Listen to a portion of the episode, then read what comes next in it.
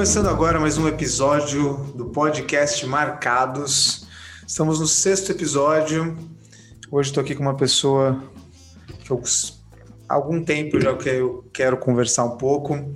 Eu vou apresentar para vocês aqui nos meus slides. Então vamos lá. O meu convidado ele cofundou com a Laís Coma o Estúdio Arco. Depois o Estúdio Arco fundiu com o Estúdio Grade e deu origem ao Polar, Hoje eles têm cinco prêmios na final do LED Awards. Esse meu convidado ele também já trabalhou com marcas como YouTube, Ambev, Rede Globo, Natura, Itaú.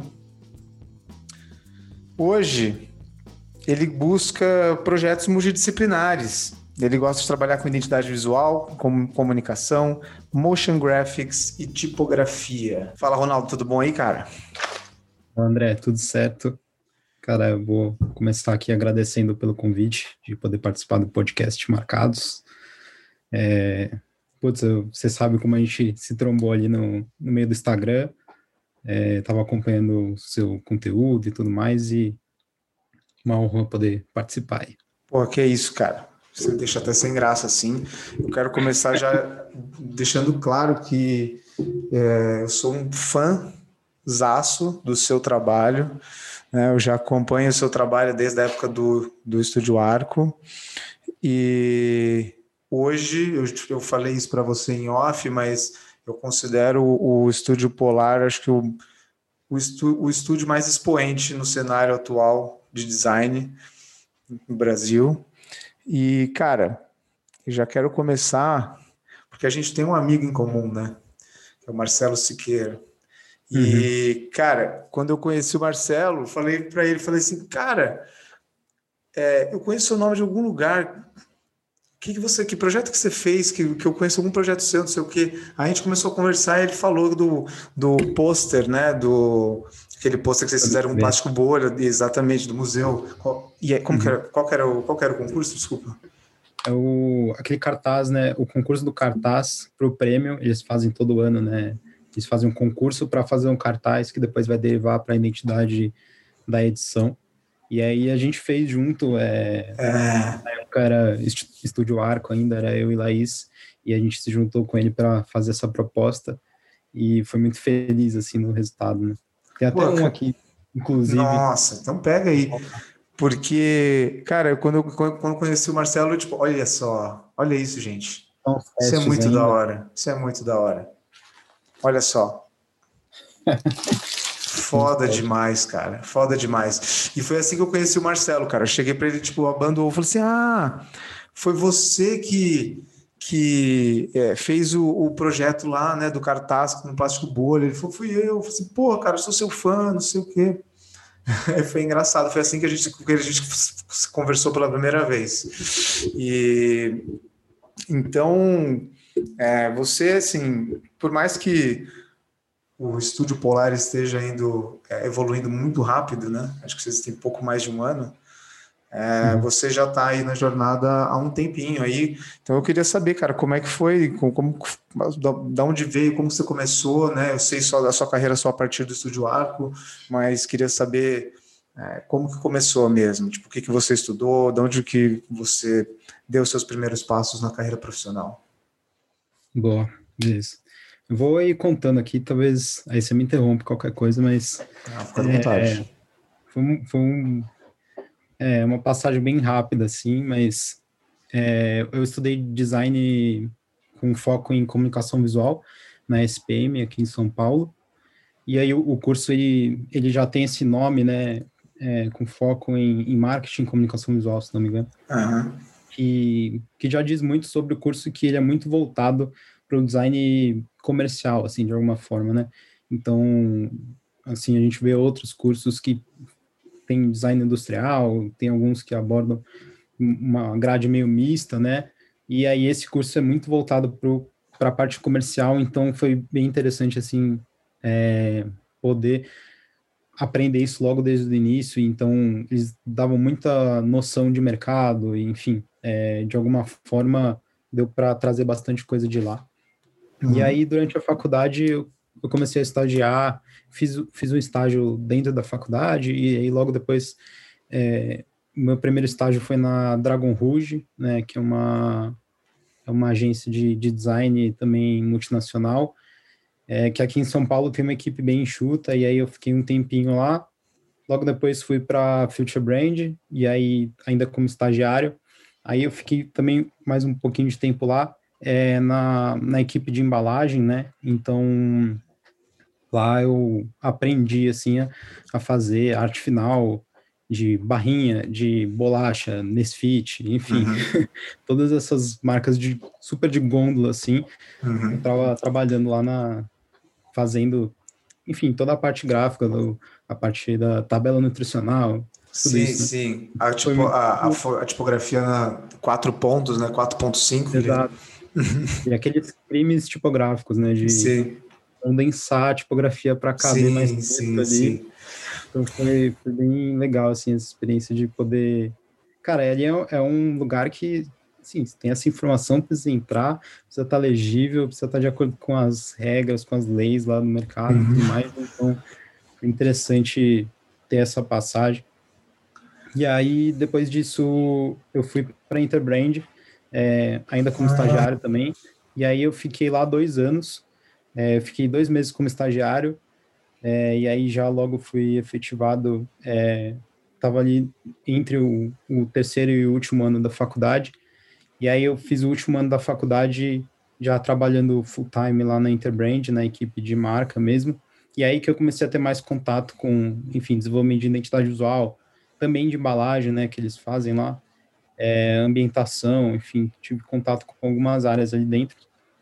E aí, durante a Interbrand, é, e o final da faculdade, é, eu e Laís, a gente já tinha essa, muito essa vontade, assim, de, de ter o estúdio próprio, então a gente correu atrás disso e foi, enfim, aos poucos, de forma paralela, assim, né, fazendo um trabalho aqui, um trabalho ali, e aí a coisa vai tomando forma, e aí a gente também teve um período que foi bom, que a gente conseguiu se dedicar bastante a construir muito do, da marca mesmo, do, do estúdio, assim, pensar como a gente ia se posicionar e pensar como a gente ia se vender para o mercado é, durante esse tempo. E aí, aquela história que a gente já sabe de muito muitas pessoas que trabalham acaba virando freela ou acaba abrindo o próprio estúdio, vai tocando em paralelo até não dá mais, né? Uhum, uhum. Aquela famosa de não tem mais horário na minha pauta, é. ou trabalho ou durmo. É. e aí e aí você entende que é a hora de dar o passo, assim, né? Então a gente tinha esse plano de nós dois estávamos trabalhando é, full time já e tocando no estúdio em paralelo. A gente falou, ah, vamos, um sai, continua, depois o outro sai, e aí a gente consegue se tornar aí esse estúdio mais independente. É, e aí foi assim que, que, surgiu o arco, assim, acho que foi uma, foi muito, uma movimentação muito natural, assim, é, que aconteceu.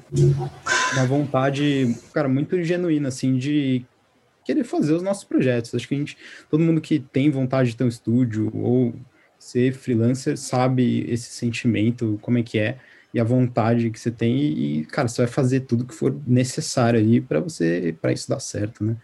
Com certeza, cara. Eu lembro que acho que um dos acho que o projeto que mais marcou da época do Estúdio Arco foi o projeto do Estúdio Arco. Tá ligado? Uhum. Tipo, a identidade de vocês, o case do, do estúdio em si. Eu lembro que, cara, é, fez bastante sucesso na época, né? Foi bastante veiculado em vários lugares e tinha uma construção super interessante também, usando tipografia, que tipo é uma coisa que pessoalmente eu gosto, é um estilo para que eu gosto, mas eu não posso evitar de ficar curioso, cara, sobre como que sempre foi para você trabalhar com a sua namorada. Ela é sua namorada hoje, né, Laís? Ainda. Isso. E ela sempre foi sua namorada desde que vocês começaram juntos. Sim, a gente, a gente se conheceu na faculdade é, e começou a namorar joga logo no primeiro ano Legal. de faculdade. E é aí... é, legal, é legal, tipo, desculpa te interromper, mas é porque eu, a minha curiosidade é específica, porque tipo, eu conheci minha namorada, que eu tô até hoje, no último semestre da faculdade, os dois fazendo TCC, ela, uhum. ela no design de moda e eu fazendo a faculdade de design. Mas a gente se formou junto e, tipo, foi, tipo, aquele semestre de inverno, que acho que todo mundo está acostumado de TCC, né? E a gente, tipo, se acostumou, na, como a gente começou a namorar, tipo, nesse, nessa fase, a gente meio que se acostumou a trabalhar juntos. Então a gente uhum. trabalha muito juntos, né? Muitas vezes no mesmo espaço, não com a mesma coisa, mas eu nunca nunca tivemos um projeto que tipo tava os dois atuantes fazendo a mesma coisa, assim, sabe?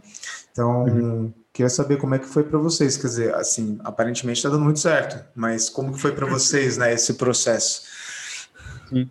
É, putz, acho que foi, cara, assim, foi uma coisa, acho que não tem como explicar muito bem, assim, mas o nosso processo de trabalho e acho que de evolução profissional também coincidiu muito, muito certinho, assim, sabe? E encaixou. E é, a gente estava a gente tava meio que no mesmo lugar com os mesmos objetivos e, e, e querendo fazer e tendo a mesma vontade de fazer essas coisas. Então, é, desde a faculdade, assim, a gente começou a fazer os trabalhos da faculdade juntos, né? É, cara, é, é uma coisa que, assim, para a gente era muito fácil estar junto e trabalhar e, e a gente conseguia, assim, é, fazer essa divisão e trabalhar muito bem junto e, e foi inevitável isso ser levado para fora da faculdade. E aí, no finalzinho ali, a gente resolveu dar esse gás é, o, o, com o TCC também, né? É, a gente trabalhou junto tudo mais. E, e por muito tempo, assim, o arco foi só nós dois, né? E a gente se dividia bastante e também trabalhava muito junto em vários projetos. É, até no começo do arco, assim, tem uma história que é meio engraçada, assim, que no começo a gente até estava querendo, falando, assim, sobre design estratégico, sobre é, ter uma pegada mais estratégica, e que no fim a gente entendeu que, putz, a estratégia está embutida ali, precisa falar isso, tá? Puta, que da hora você falar isso, cara. Quando eu comecei a manifesto, tipo, eu não vou. Eu não vou agora tentar achar aqui no meu computador, mas está em algum lugar aqui que o primeiro logo era Manifesto Design Estratégico. Tipo, eu tive, esse termo, mesma, né? é esse termo, cara, pegou. Eu lembro que eu tive até na faculdade mesmo, assim, acho que no último semestre tinha um livro de alguns brasileiros, que o nome do livro é Design Estratégico, eu não vou lembrar agora o autor, mas, mas era tipo falando de uma agência, que era tipo um estúdio mesmo, e ele, enfim, e aí esse, esse, esse termo ficou. Só que realmente depois do tempo você vai refletindo, é meio que tipo uma redundância, né? Tipo, não precisa, é a mesma coisa. Exatamente. E aí, como você disse, né, o nosso primeiro projeto ali que, que teve uma divulgação maior foi o projeto do próprio estúdio. Uhum. E aí, na época, é, a gente estava muito interessado em, na parte de animação, de tipografia, uma animação mais gráfica. Eu até, eu até tenho receio assim de falar que a gente faz animação, porque eu acho que é, não é anima. Às vezes a gente fala fazemos animações e aí aquele primo lá chega e fala assim, ah, mas você faz desenho animado? É, é. Não, não é isso, mas é, não, não existe um termo. Às vezes eu até falo que é o um motion graphic design, sei lá, é. não sei se não existe, mas é falando é muito sobre o gráfico de forma animada, né? Então a gente lançou ali o, o a identidade do estúdio com essa pegada muito forte, assim. Uhum. E aí foi muito louco que muitos projetos vieram por conta disso. É, muitos projetos focados em animação. Então a gente teve a oportunidade no começo onde era um momento mais difícil, né, quando a gente vai falar de abrir uma empresa, de uhum. procurar clientes, a gente teve essa especialidade de alguma forma que que não foi planejada, assim, a gente sempre se propôs a ser multidisciplinar, é, trabalhar em diversos tipos de projetos, assim, eu de forma alguma quero me especializar 100%, fazer só um tipo de projeto, eu gosto muito de trabalhar com, com vários, vários formatos seja em projeto, seja tipo de cliente também.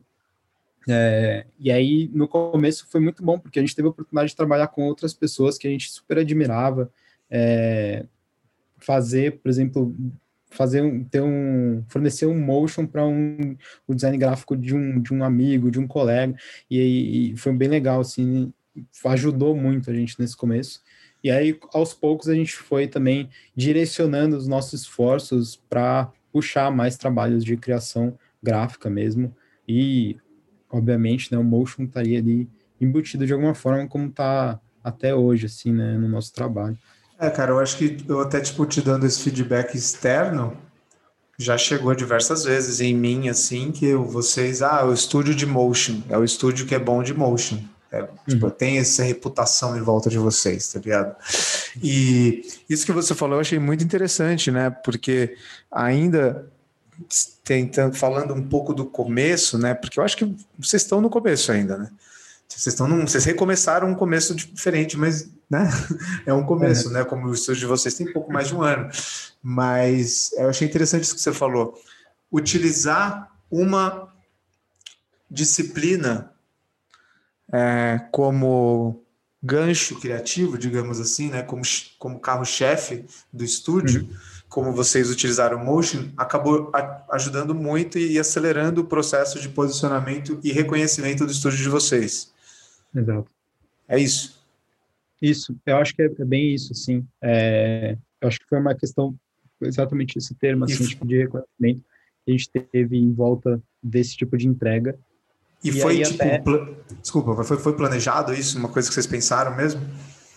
Cara, assim, pelo, pelo que virou depois, não foi planejado. Assim, é. É, foi, e eu acho que, cara, acho que esse talvez seja o maior presente, assim, né?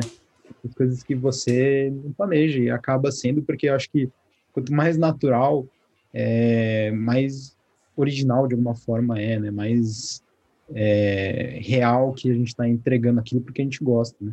Então, uhum. Então a gente fez ali no começo uma coisa porque a gente queria aprender, porque a gente queria exercitar, testar, enfim, outras ferramentas, é, formas de, de tangibilizar visualmente, né?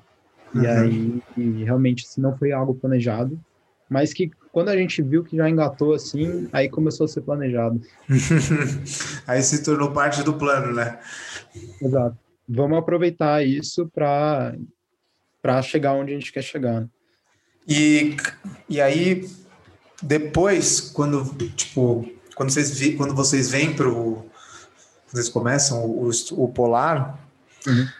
Vocês pensam nessa mesma estratégia? Vocês tentam buscar algo, tipo, pegar alguma disciplina específica e, e, e chamar a atenção disso?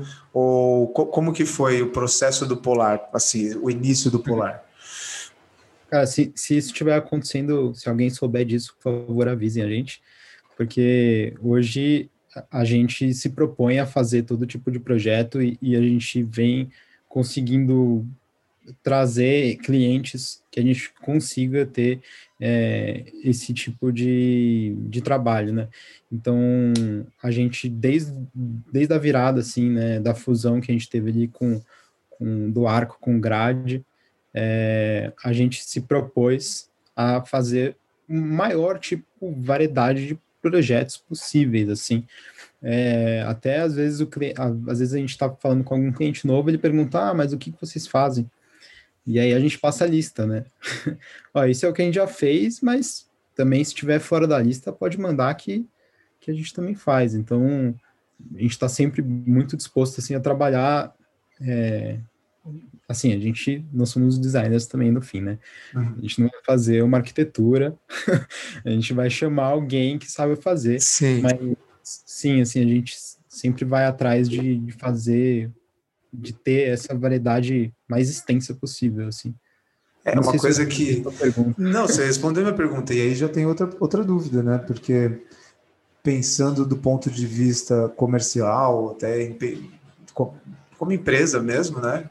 Uhum. É, muita gente pode considerar isso uma falta de foco ou até de tornar difícil no processo competitivo com outras agências ou estúdios, porque vocês são os estúdios, o estúdio que faz qualquer coisa, saca? Então, eu, tipo, isso, eu, isso que aconteceu com vocês com o arco, com o motion, com a manifesto uhum. aconteceu com estratégia né? Uhum. Tipo, claro que em dimensões completamente diferentes, mas é, o fato de, de, a gente ter se especializado em estratégia permitiu que a gente conseguisse pegar clientes que a gente não pegaria se a gente simplesmente estivesse falando que somos um estúdio de design gráfico, que fazemos Sim. projetos de desenvolvimento de marca e tudo mais, saca?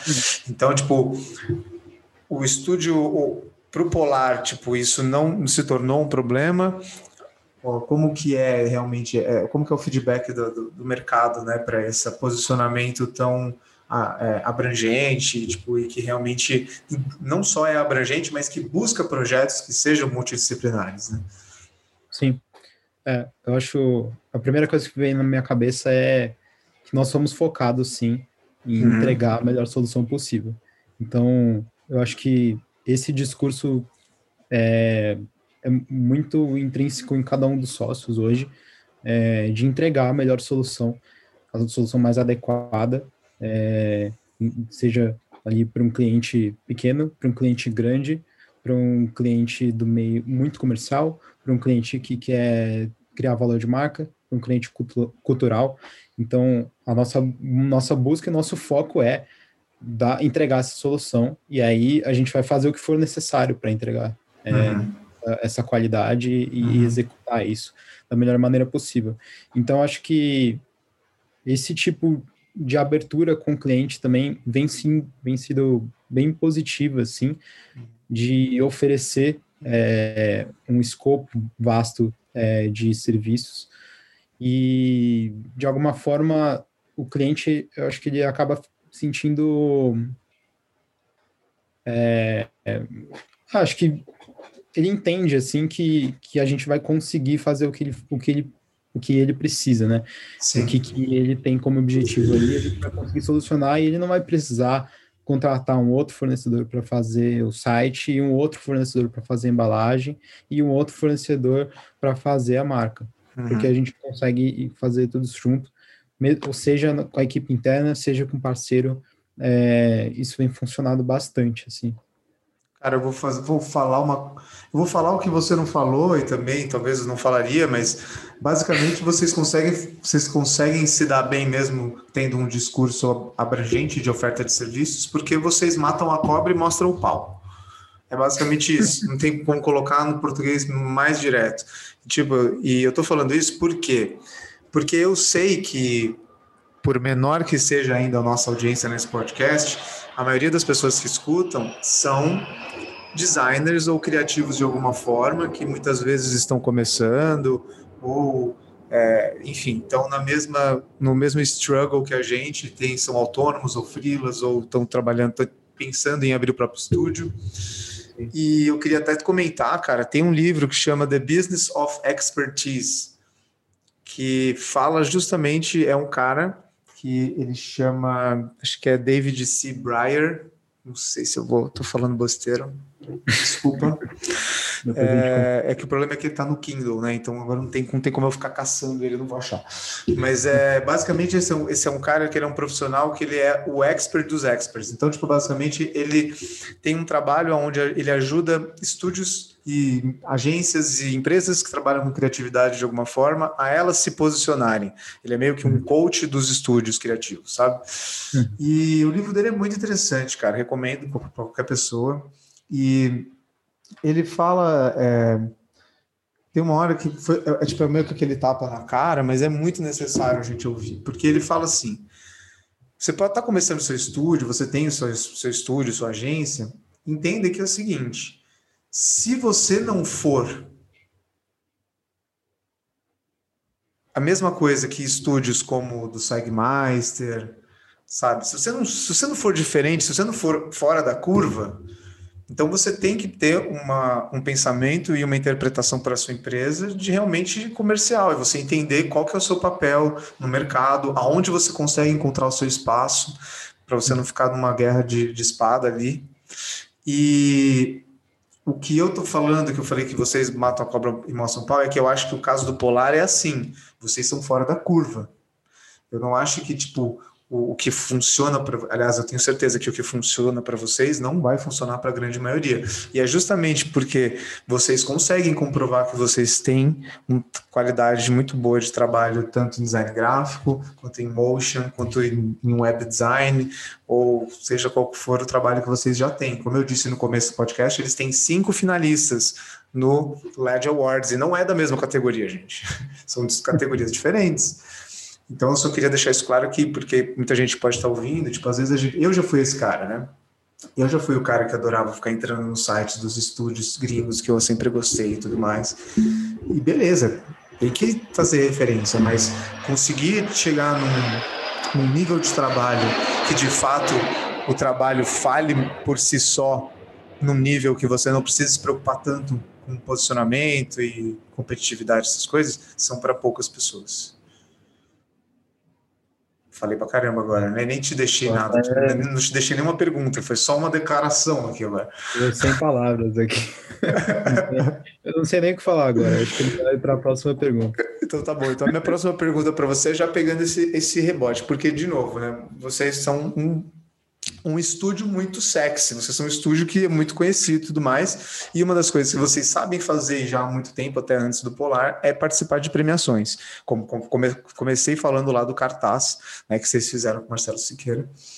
É, como, que, como que é isso, cara? Conta para, tipo, eu, por exemplo, eu nunca participei de um concurso. Eu nunca fui lá, me inscrevi. Tipo, como que é esse, esse, esse universo de concursos e prêmios e o quanto isso vale a pena para um criativo ou para uma, uma, agência ou um estúdio?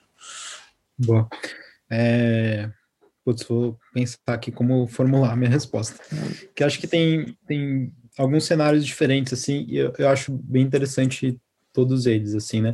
Que tem um que é o, o concurso, por exemplo, o do cartaz, né? Que é um concurso onde você tem que.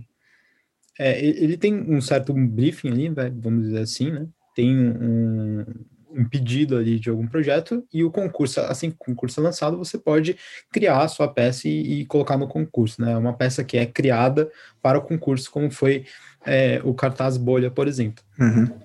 É, eu acho que essa coisa do MCB, e, e, acho que é muito legal, assim, eles até têm um incentivo para estudantes, se não me engano, eles têm um, um desconto na inscrição, alguma coisa do tipo, e eu lembro que na faculdade foi quando eu comecei a querer participar é, do concurso do cartaz, assim, até como lá atrás uma forma talvez de criar portfólio ou uhum. criar projetos, né?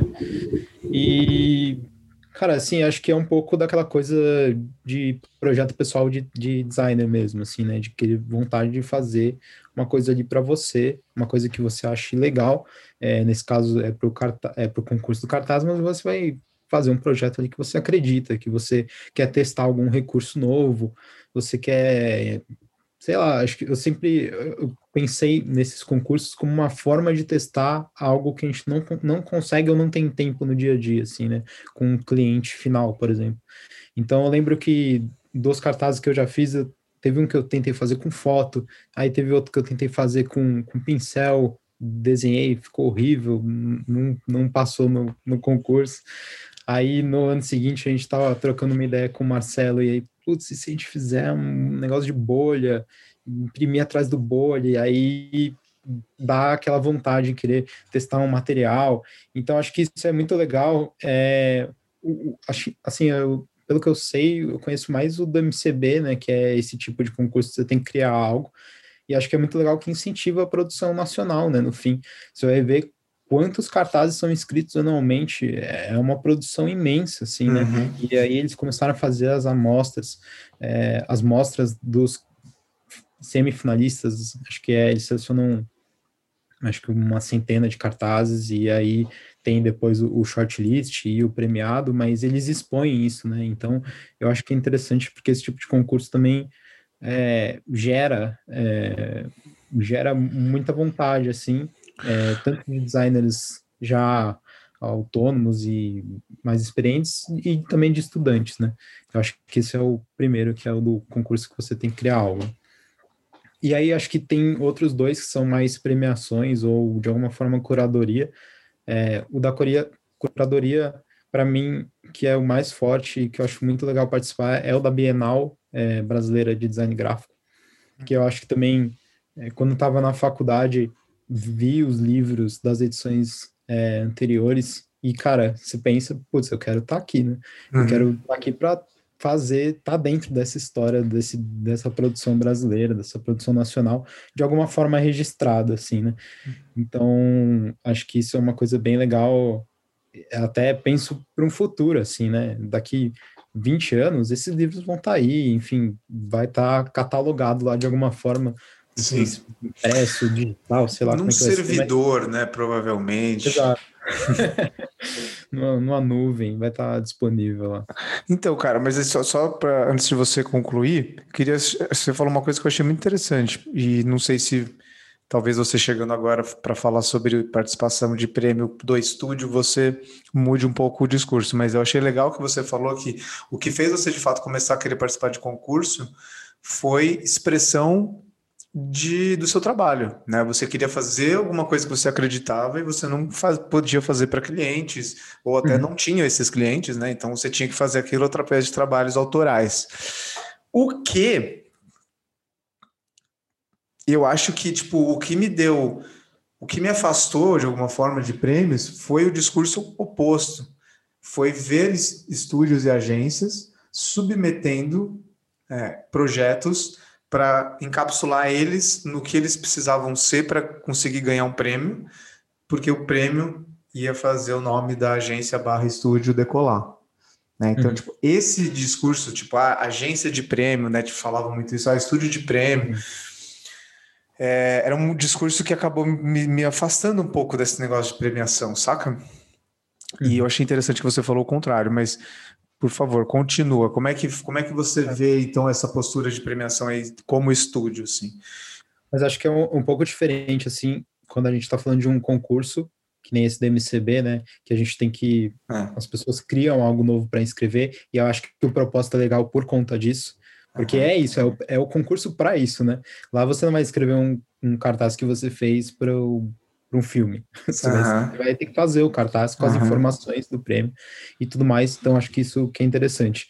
E aí, acho que para curadorias e, e, prêmios, como, por exemplo, a Bienal de Brasileira de Design Gráfico e, e o, o, prêmio que a gente gosta bastante, que até a gente criou certo afeto, que é o do LED, né, do Latin uhum. American Design Awards. Tem um olho atrás, né?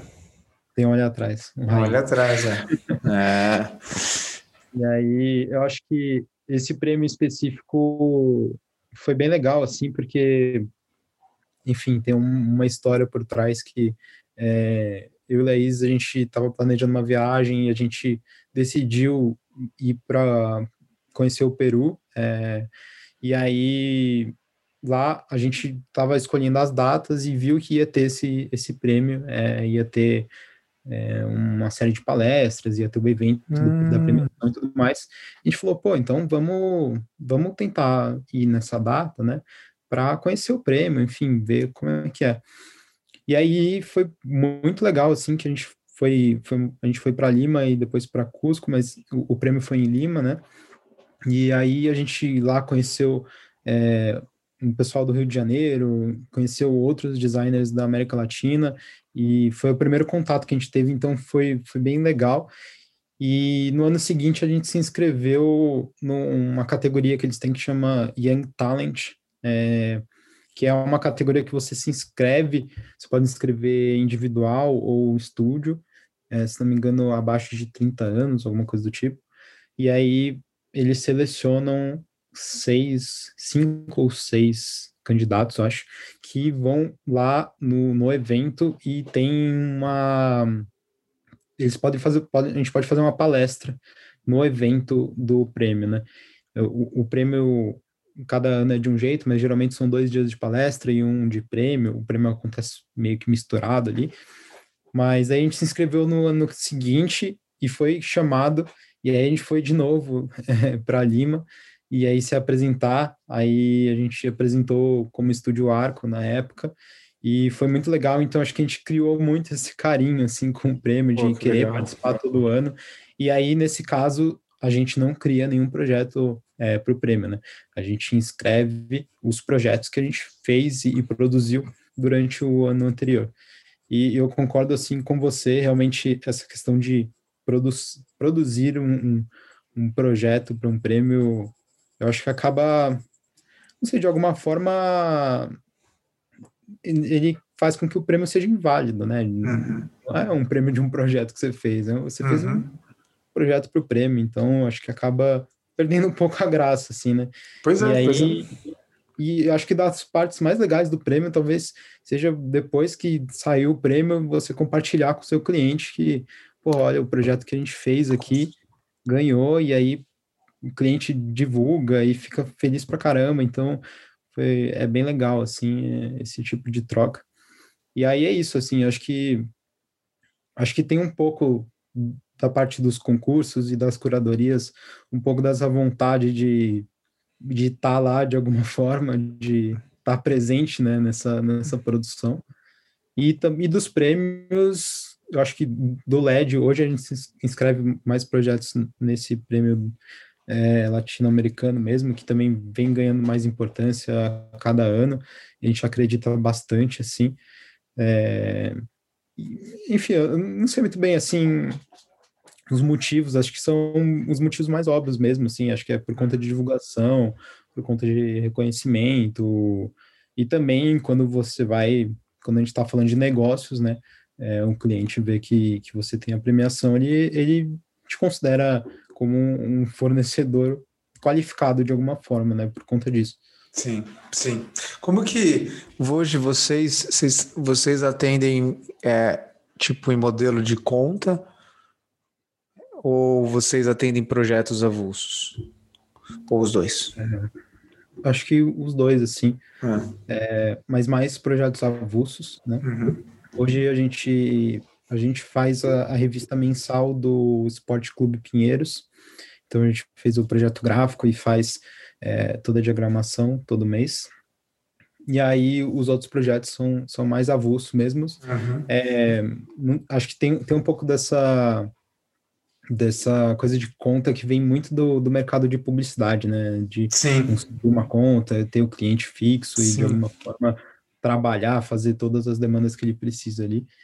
É, se for, se for, se a descrição de conta for essa, é ter um cliente e poder suprir as demandas dele, talvez a gente tenha algumas contas, mas é, alguns clientes de forma recorrente com projetos avulsos, né?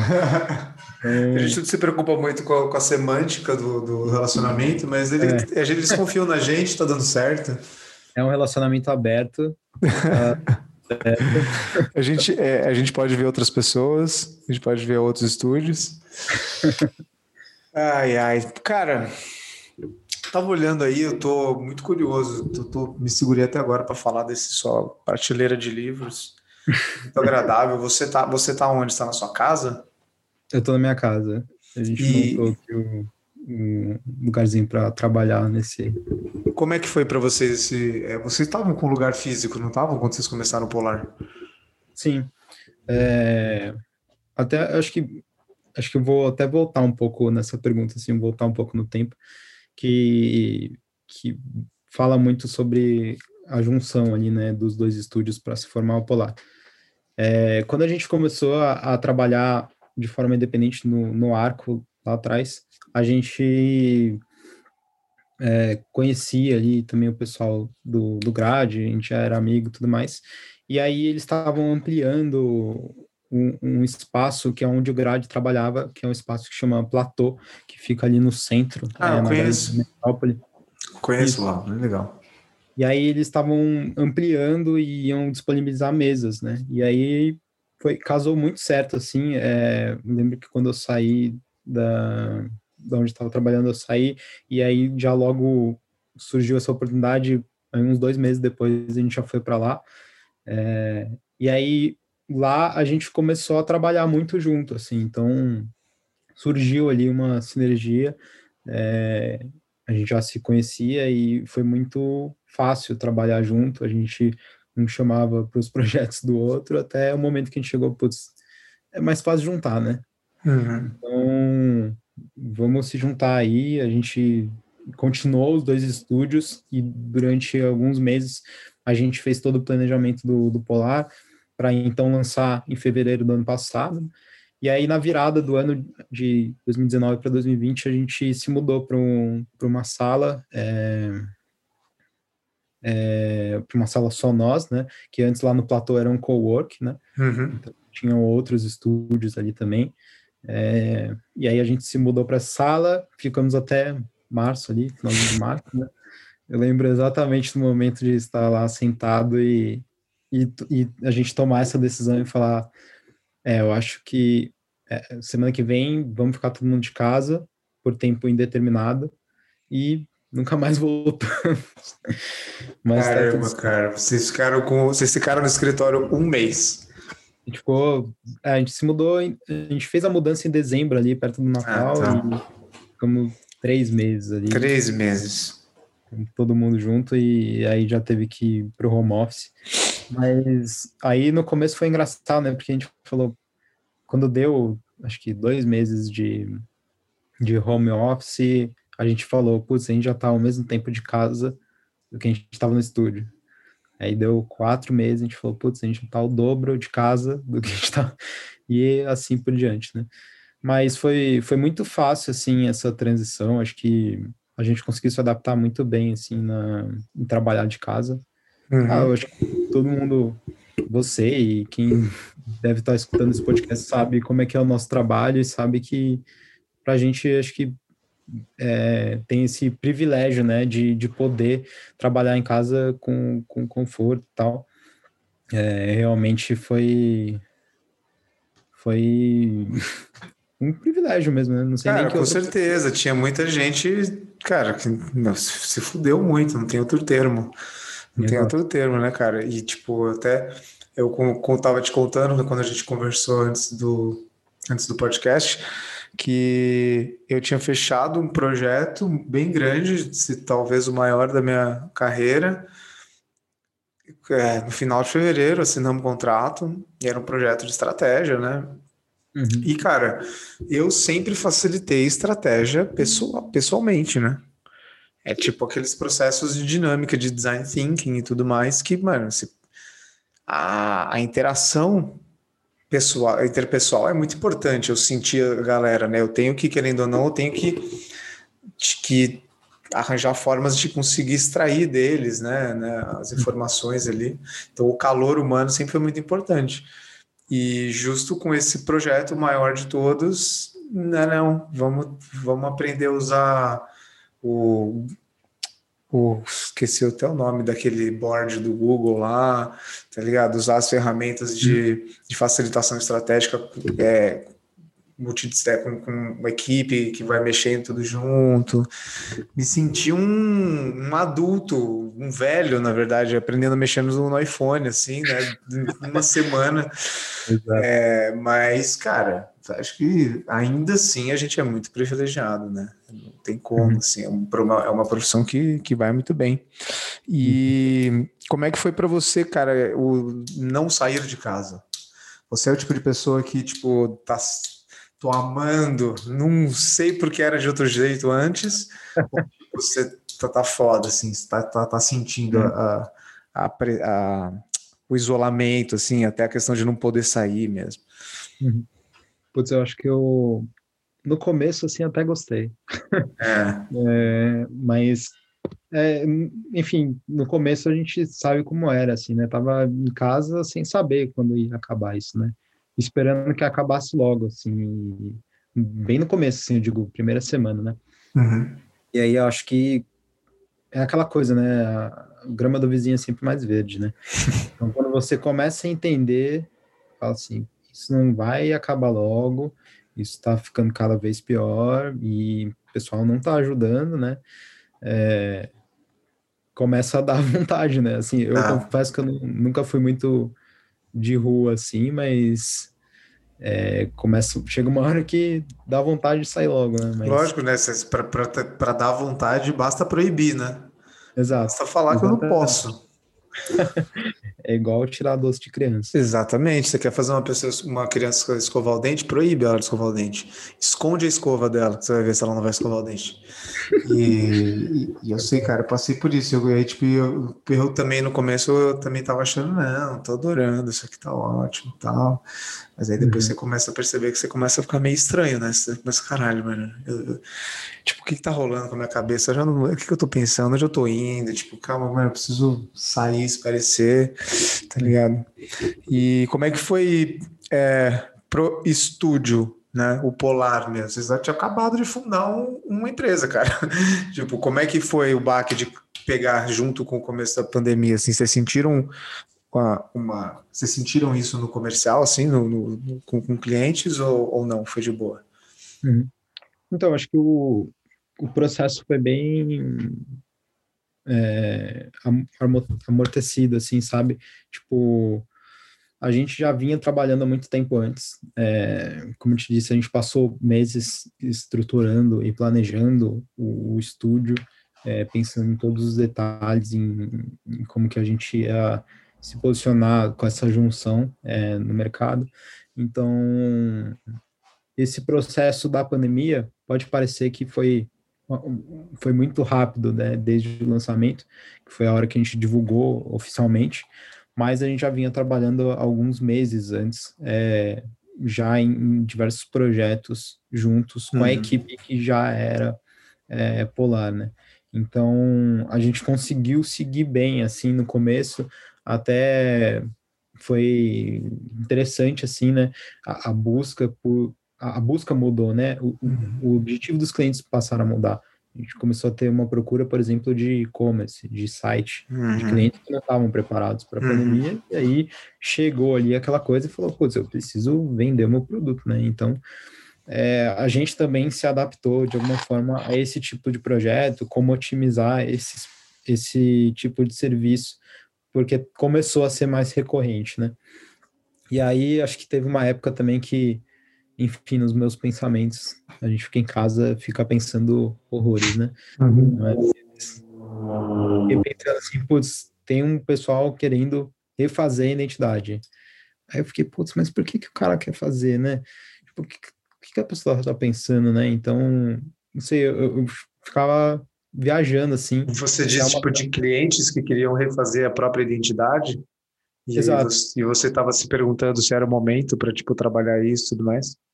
Exato. Uhum. E aí eu pensava, putz, eu acho que é meio que nem que nem restaurante quando vai reformar, assim, né? Tipo, ele vai escolher um mês que vai ter menos.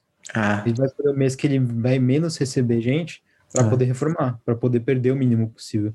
É. Então, acho que teve muito esse pensamento, e a gente viu até marcas grandes, né? Acho que tá agora uma onda de marcas é, se atualizando, e eu Sim. acho que teve muito esse pensamento, assim, não sei, posso é. estar errado, mas de, putz, já que tá parado, vamos olhar para dentro. Ah, cara, eu acho que um grande exemplo, o grande exemplo disso foi o que eu te contei, né? Esse projeto grande que eu peguei, quando a gente fechou o projeto, era de um rebranding, né? De uma marca grande, que eu ainda não posso revelar, mas é, quando a gente fechou o projeto, cara, era um projeto pra, de quatro meses, três meses, quatro, quatro meses. Começou a pandemia, e aí eles tomaram a decisão, ah, vamos usar a pandemia então para é, adiar o lançamento da, da, nova marca e poder fazer um projeto mais robusto. E aí eu quero para ser 14, é, 4 meses, virou 12. E é um projeto de reestruturação de marca, né? É, e assim, por mais que eles ainda não tenham lançado, o pensamento foi justamente esse que você teve, sabe? Tipo, é, tipo esse pensamento de restaurante. Tipo, não, vamos aproveitar esse hiato, né? Uhum. É, e vamos re, é, re, re, é, reestruturar a casa, né? Então, eu acho que isso aconteceu muito, pelo menos assim, do meu lado, do, do, do pessoas próximas de mim, do design, todo mundo falou que pro design a demanda só aumentou, assim, tipo, né? Não estou falando que ah, agora com a pandemia tipo duplicou a demanda. Não, mas ela se manteve rolando e, e até um pouco mais. Né? Porque as empresas que continuaram faturando durante a pandemia, que tiveram diversas empresas que continuaram faturando, principalmente como você disse de e-commerce na internet e tal, uhum. elas deram all-in, né? Então você vai fazer tudo agora. Ao mesmo tempo, aquelas que talvez o, o, o negócio for, tenha sido um pouco mais impactado, mas por, por elas terem uma saúde financeira maior, elas se concentraram para arrumar a casa, saca? Então, de um jeito ou de outro, a demanda pro nosso, pelo nosso trabalho ela existiu, saca? Então, e aí eu queria até aproveitar para te perguntar, né? Já que vocês são o estúdio do Motion, brincadeira, brincadeira, multidisciplinar, galera. É, como que você está vendo hoje o mercado do motion e aí, de novo, né, aquele, aquela confusão, o que, que é motion, né? né animação, mano, esse motion graphics, eu entendo. E aí, tipo, eu tô te fazendo essa pergunta por quê? Porque é, eu assisto pouca TV, mas Big Brother me fez assistir comercial de TV, tá ligado? e, aí eu percebi que, cara, tem muitos, muitas propagandas, muitas marcas utilizando os recursos de motion graphics para fazer propaganda na TV, né? Aquele, aquilo que antes era uma coisa super de cinema, de efeitos especiais e não sei o quê, agora está uma coisa muito mais simples, né? Um design mais gráfico mesmo. O próprio Nubank, né? Que fez o, o trabalho todo. Tipo, eu vi, eu vi propaganda propaganda não, no Nubank eu vi a retrospectiva que eles fizeram toda desde o ano passado, que foi toda de motion também. O agora PicPay, né, é só design gráfico, né? E essas animações gráficas e tudo mais na TV mesmo. Então eu fiquei tenho curiosidade, assim, vocês que estão aí do outro lado, né, recebendo demanda por projetos assim, como que vocês, como que está o mercado de motion? Sim. É, putz, eu vou, vou até dizer assim que acho que nos últimos tempos a gente acabou fazendo mais serviços de, de outras disciplinas do que de motion mesmo, é, mas um pensamento que eu tenho muito sobre essa questão dessa animação mais gráfica, principalmente agora na pandemia, Sim. é que é, é uma animação que é extremamente mais barata, né? Quando você compara, você você pagar um, um estúdio para desenvolver um filme ali é, inteiramente animado, que às vezes é uma ou duas pessoas que vai que vai produzir, e quando você compara um, uma filmagem de set, de, seja de estúdio, com câmera, modelo, Sim. Enfim, não vou nem Sim. listar aqui que a gente já Catering. sabe o tamanho de quantidade de custos que existe nisso, né? É. E fora isso, né, pandemia. Como é que você vai sim, fazer uma produção dessa no meio da pandemia? Sim. Então eu acredito que muito dessa visualização mais mainstream, assim, né, do, do motion graphics veio muito por causa de custo mesmo. Sim. Tanto de custo quanto da questão da, do distanciamento social, né? Acho que é, uma, é algo que soluciona, e eu acho que hoje está gerando engajamento, porque acho que as pessoas estão mais acostumadas a ver isso de alguma forma. Uhum. A gente vê, por exemplo, é, eu gosto muito de pesquisar assim primórdios da, do motion graphics como como animação de gráfico mesmo e não de de animação tradicional que a gente está vendo. E calma, calma, calma, que... calma, peraí, do que, que você está falando? Como essa animação de gráfico mesmo? Você está falando que os caras animavam é, na... Tipo, no papel? É, tipo, animação muito antiga. É, eu digo isso porque quando a gente foi dar uma aula de, de animação lá na, na Miami School, e aí a gente fez, criou ali é, todas as aulas e tudo mais, e a primeira aula era sobre essa história da animação é, motion graphic design, uhum. se é que a gente pode dizer. E aí é muito louco ver, ver é, aquelas, aquelas animações lá da década de 50 ou menos, assim, não, não, me lembro de cabeça uhum. agora, eram feitas de letras cortadas à mão, stop motion, e a letra fazia um caracol, e se, se você olhasse isso hoje, você fala, porra, que foda, o cara fez na mão. É, mano. O cara fez na ligado, mão mesmo. Tô ligado. Tô ligado, tipo, eu tenho, eu era, tipo, eu gostava muito de ver o documentário e ver como que era feito os desenhos da Disney mesmo, que eles uhum. faziam uhum. daqueles, que era sketch mesmo, daquelas folhas sobre, só folha sobre folha sobre folha sobre folha, né, e o, e o, e o personagem fazendo movimento. É, eu sempre fui vidrado nesses negócios, cara. Sempre fui vidrado. Sempre gostei. Eu vim do desenho de papel, né? Eu sempre gostei de muito desenhar. Então, uhum. e, e, e, o que que é, é, era isso também que tipo que te que te encantava? Fazer, então eu ia fazer um gancho que era eu, eu tava pensando por que que eu falei isso, né? Mas eu ia fazer um gancho que acho que isso é, essa primeira animação que eu achei que eu pela pesquisa eu entendi que foi a primeira animação mesmo de tipografia que não era só aquela entrada de título, sabe? Por exemplo, no cinema mudo que tinha aquelas entradas de texto uhum, que era uhum tático, né? Era um texto Sim. que saía e voltava. E essa foi, foi a mais antiga, assim, que eu achei que era o texto em movimento mesmo, assim. Ah. E aí eu acho que isso foi evoluindo muito e veio muito do cinema e depois passou muito para novela, né? É, eu, não sou, ah, eu não sou muito TV aqui, aqui em casa nem tenho TV TV, TV aberta. TV aberta, nem TV é. a cabo, nem nada. Também não. Então nem assisto muito, mas às vezes, quando vai, enfim, lembro de estar na casa da, da família, ou, ou fora na rua também, lembro de ver entradas de novela, sim. super motion graphics super bem trabalhados, sim, mas sim. eu acho que com o tempo isso passou a ser mais utilizado e aí hoje casa muito bem, né, com a situação que a gente vive hoje. Sem dúvida, sem dúvida. As, as entradas das novelas da Globo né, era uma coisa que, cara, marcava muito. Eu lembro uhum. pequeno também, essas coisas ficam, ficam Sim. na gente.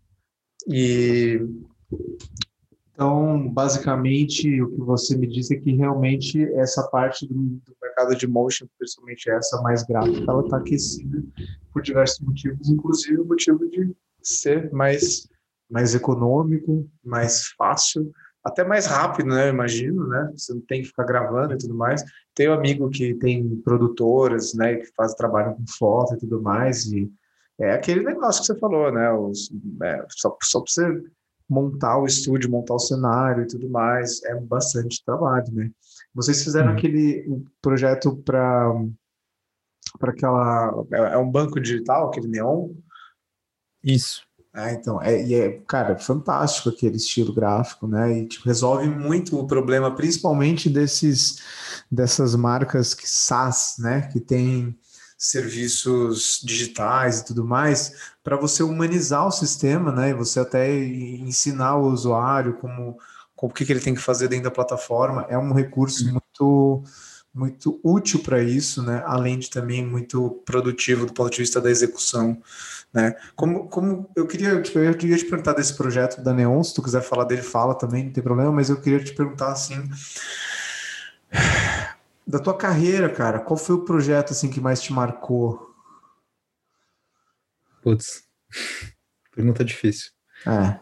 Vou pensar um pouco. Fica à vontade. Enquanto isso, eu vou falar de Neon. Fala da Neon. É, de Neon, é, acho que foi um projeto que a gente estava até bem ansioso, assim, para para poder divulgar, que acho que tem também um carinho super especial aqui dentro, que a gente já vem tendo tem uma relação com, com o banco é, há um tempo, e no começo a gente produzia exatamente o que você comentou, esses vídeos que era mais para mostrar uma feature nova do aplicativo, uma função ali, é, e a gente foi evoluindo lá a nossa relação com, com o pessoal da, de marca mesmo da Neon, e até chegar ao convite da gente poder desenvolver o universo visual e pensar, repensar, né, toda a parte gráfica. O logo se manteve, a gente fez um, um, um pequeno ajuste, um refinamento ali, mas se manteve por conta do, do quanto que ele já era reconhecível, né, pelo público. Uhum. É, mas foi um projeto bem bem parrudo, assim, bem interessante, com, com entregas bem diversas e, e muito focado em, em produzir é, com foco muito no dia a dia da produção da equipe de design da Neon. Então, todas as coisas desde o início, assim, foi muito pensado em como deixar mais fácil de usar, em como aquela regra, é, quando a gente estava criando as regras, putz, é, talvez isso aqui complique, isso aqui vai, vai ajudar, vai facilitar, a gente pode deixar isso aqui pré-setado, pode deixar isso aqui pronto, essa conta de margem pode ser mais fácil, então tudo isso foi muito pensado, assim, para criar um, um documento para eles executarem lá no dia a dia, e está sendo muito legal ver isso hoje na prática, assim. Estão conseguindo é... executar? Sim, sim. Eles, eles têm uma equipe bem legal lá dentro, ah, estão executando. Enfim, com o passar do tempo a gente vê né, coisas novas surgindo, mas acho Lógico, que. É natural. É, é necessário, sim. Sem dúvida. É, se alguém um dia me falar que a, que a marca está tá do jeito que tá no manual, é, tem alguma coisa errada, porque não pode estar, tá, né? A marca não. tem que evoluir. Sem dúvida. Então, corretíssimos, assim. Mas sobre o projeto preferido, é, eu acho que eu vou falar da, da Círculo 1, assim, que foi um, projeto também um, bem especial, foi um dos primeiros projetos que a gente pegou lá no, no Estúdio Arco, ainda quando era só eu e Laís, é, e é um projeto para uma oficina que faz customização e restauração de motos, é, motos clássicas e motos novas, mas é, tem muito o universo da moto antiga, né? E, e, foi muito legal porque, enfim, eu tenho um, uma paixão enorme por esse assunto. É, meu pai, eu herdei isso do meu pai, de, ah. dessa paixão sobre as motos. E aí foi, cara, poder fazer uma identidade de uma oficina que restaura motos antigas foi é, um deleite, assim, né? Então, Pô, toda a pesquisa gráfica, toda a conversa com o cliente também era um conhecido e, e, a gente conseguiu ter uma conversa muito aberta de entender os objetivos é, dele como marca, porque quando você pensa numa oficina, né? Você não vai pensar numa, numa marca da oficina. A oficina é, é. oficina, chamou oficina, não tem nem é nome. É verdade, é verdade. A moto é oficina. Muito então, bem observado. Construir construir todo esse universo da Círculo 1 foi muito legal e foi muito prazeroso, assim. É um projeto que, se você for ver o escopo, ele é bem simples, né? É a identidade visual ali. Uhum. E aí, depois também a gente desenvolveu a identidade verbal e o site da, da Círculo 1. É, a identidade verbal a gente fez com, com um super parceiro também, o, o Pedro Castellic. E, putz, cara, ver, ver a, a, oficina lá funcionando hoje é, dá aquele calorzinho assim no coração. Ah, Acho que, que eu gosto muito, tanto por conta do assunto, tanto pelo visual, assim, pelo resultado e, e pelo que a, a, oficina como marca quer passar. Então tinha Sim. toda uma história de criar um ambiente que seja confortável é, para a família que tem interesse no assunto, é, que crie um, um clube que pudessem, enfim, eles combinam encontros de moto, passeios e tudo mais. E aí a gente também passou um tempo atendendo, acho que daí eu posso dizer que foi uma conta. a gente passou um tempo fazendo alguns materiais gráficos, então a gente fez camiseta, fez boné, fez bandeira, fez chaveiro. Oi? Fez o merch todo. Fez o merch todo, fez tudo customizado e foi, foi bem legal o processo. Pô, cara, eu acho fantástico isso, porque eu, eu, uma vez eu vi uma palestra do Collins, do Brian Collins, da, fundador da uhum. Collins, que ele fala isso, ele falou, cara, relaxa um pouco com correr atrás de ganhar dinheiro com design, porque a, a, chance de você ganhar, a chance de os projetos que você mais gostar, você não, não ganhar tanto dinheiro assim é muito grande. Ele falou que não existe uma correlação entre retorno financeiro e prazer no, no, no trabalho que você está ali executando. E ele falou isso, ele falou, cara, os projetos que eu tive mais prazer de tocar na minha vida são os projetos que, tipo, foi foi do amigo ou foi daquela daquele restaurante que tinha na esquina da minha casa que eu conhecia a família e tipo eu gostava do que eles faziam e era uma comunidade eu fazia parte da comunidade que a, que a marca já tinha. E é o que você está falando né cara? Você já sentiu lá você além de você ter também todo esse essa identificação com a proposta por, por gosto pessoal e familiar você consegue entender muito mais fácil a comunidade né né? Você consegue Sim. observar muito melhor ali aquelas pessoas que, que vivem aquela marca e aquele estilo de vida e tal. Então, uhum. eu, eu sei bem o que você está falando, cara. Sei bem o que você está falando. Eu tenho, tem um projeto meu que é a mesma coisa, tipo, eu tenho ele com muito carinho e simplesmente porque é uma coisa que eu gosto de fazer desde pequeno, sabe? Tipo, e eu conheço os donos e a gente é amigo e tudo mais. Mas Agora, a gente chegando no final do nosso papo, cara, eu queria te fazer uma pergunta. Não sei se ela vai ser uma pergunta com uma resposta longa ou não, mas por que da bolinha de tênis? Olha, essa pergunta já escutei várias vezes. Eu imagino, eu imagino. e não sei se a resposta vai ser tão empolgante. eu imaginei que não fosse. É, algumas pessoas já viram que a gente, lembro lá no começo do Polar, a gente fez aquele Q&A lá e aí perguntaram isso também, a gente respondeu. Mas, putz, foi de um processo muito, muito é, eu, lembro, eu tava ouvindo os podcasts também, eu vi que, acho que foi o Matheus, do primeiro episódio, hum. ele falou que era bem reckless, né? Uhum. Acho que foi um processo bem reckless, assim, nesse Sim. sentido. Caótico, é, né? Gente... É, acho que mais na intuição ali. A gente uhum. tava procurando uma cor, assim, pro estúdio. E aí, quando a gente achou essa cor, a gente falou, putz, essa cor é a cor de bolinha de tênis. E aí ficou. Essa foi, foi a decisão, assim. É, e aí a gente falou, putz, vamos trazer isso como um elemento. E aí é, a gente fez as fotos, né, com, a, com as bolinhas uhum. de tênis e trabalha isso espalhado no site. Hoje em, dia, você, hoje em dia, cada um dos sócios tem um saco de bolinha de tênis que sobrou de todos os ensaios em casa, mas. É. Mas, cara, eu acho muito legal o negócio de ter um emoticon, velho. Né? Tipo, tem um emoticon que é o, o, o, símbolo, o logo da marca e tal. É muito fácil nessa. Tipo, eu venho falando nos. É, eu tenho um quadro de notícias né, sobre design e branding no, no meu Instagram. E eu venho falando de vários rebrands e tudo mais. O que a gente vê é marcas querendo se atualizar para a comunicação digital. Então, tipo, até o ponto frio agora, né? Que o Pinguim se transformou num, em dois pontos e num sinal de maior, que é justamente para ser nativo digital. Né? O próprio Wall também, agora nesse rebranding, ele também tem um, um jeito de se comunicar digital, que é com símbolos. Então, quando tem, quando casa assim, cara, que tem um emoji, um emoji no caso de vocês, e aí vira um deleite, né? Porque aí no site de vocês, toda vez que você você passa o mouse em cima de um link, aparece o emoji.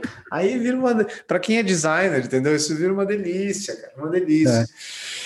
Mas eu, mas eu queria saber, mas eu tinha certeza que não tinha assim nenhuma explicação espiritual. Falou, não, cara, eu sabia que a gente pensou, ficou legal. Pô, puta cor da hora, fica legal no contra, contraste no preto, fica da hora.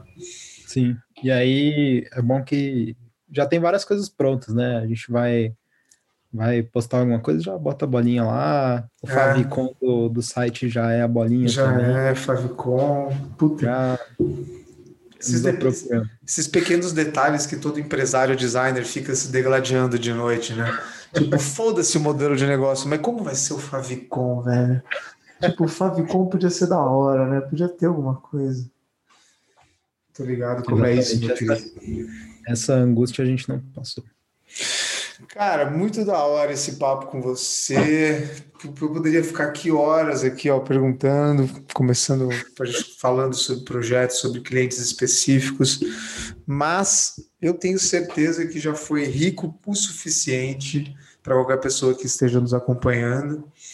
É, eu, eu realmente me sinto um privilegiado aqui com esse projeto que é o podcast de ter oportunidade de falar com pessoas que eu admiro. Isso é muito verdade, velho.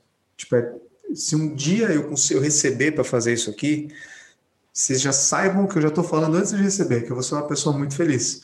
Porque é, é muito prazeroso você ter a oportunidade de trocar essa ideia. Eu, eu quem está ouvindo aí, para vocês terem uma ideia, eu e o Ronaldo, a gente já tinha se esbarrado em alguma, algumas oportunidades. É, para ver se a gente fazia projetos juntos, mas muito muito distante assim, né? Temos esses colegas em comum assim. E, mas é um cara que, tipo, eu admiro o seu trabalho há alguns anos já, já te acompanho, mas nunca tinha conversado com você, né? Então, o podcast está tá meio que criando esse, essa rede, essa forma de eu me aproximar das pessoas que eu sempre acompanhei e admirei.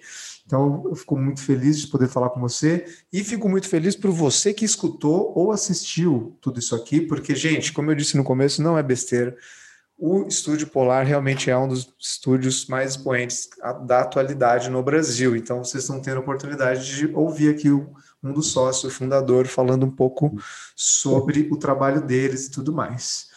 Então, agora eu queria só, cara, abrir o mic aí para você, para você passar aí os links, como as pessoas podem encontrar o Ronaldo, como elas podem encontrar o Polar. E também queria já fazer, fazer uma, uma estratégia um pouco capciosa aqui, já vou jogar você no, no fogo, mas queria faz, te pedir já para você fazer a ponte, que eu também quero conversar com a Laís. Também sempre admirei o trabalho dela e acho importante também trazê-la aqui para falar de não só do Polar, mas também para contar a história dela. É uma profissional que eu sei que também tem bastante gente que admira o trabalho dela. Então, você vai fazer essa ponte aí para mim, cara.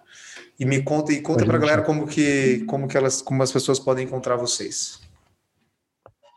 Putz, é, o meu pessoal do Instagram é @ronaldoav, tipo aquela entrada de TV antiga, AV. é, e do Polar é polar.ltda, que é também o, o link do site. É, isso também é muito satisfatório para qualquer designer, gente. Olha, o, o handle do Instagram é a mesma coisa que o site, cara. Isso é muito da hora, é muito gostoso, muito intuitivo, muito fácil de encontrar. Então tá bom. Então, Ronaldo, muito obrigado, cara, mais uma vez. Tá? Foi um prazer falar contigo. Conta comigo porque vocês precisarem. quando a gente puder se encontrar fisicamente, vamos promover esse encontro. Eu quero, quero levar esse podcast para o presencial, né? E aí, quando a gente puder se encontrar, a gente grava mais um episódio.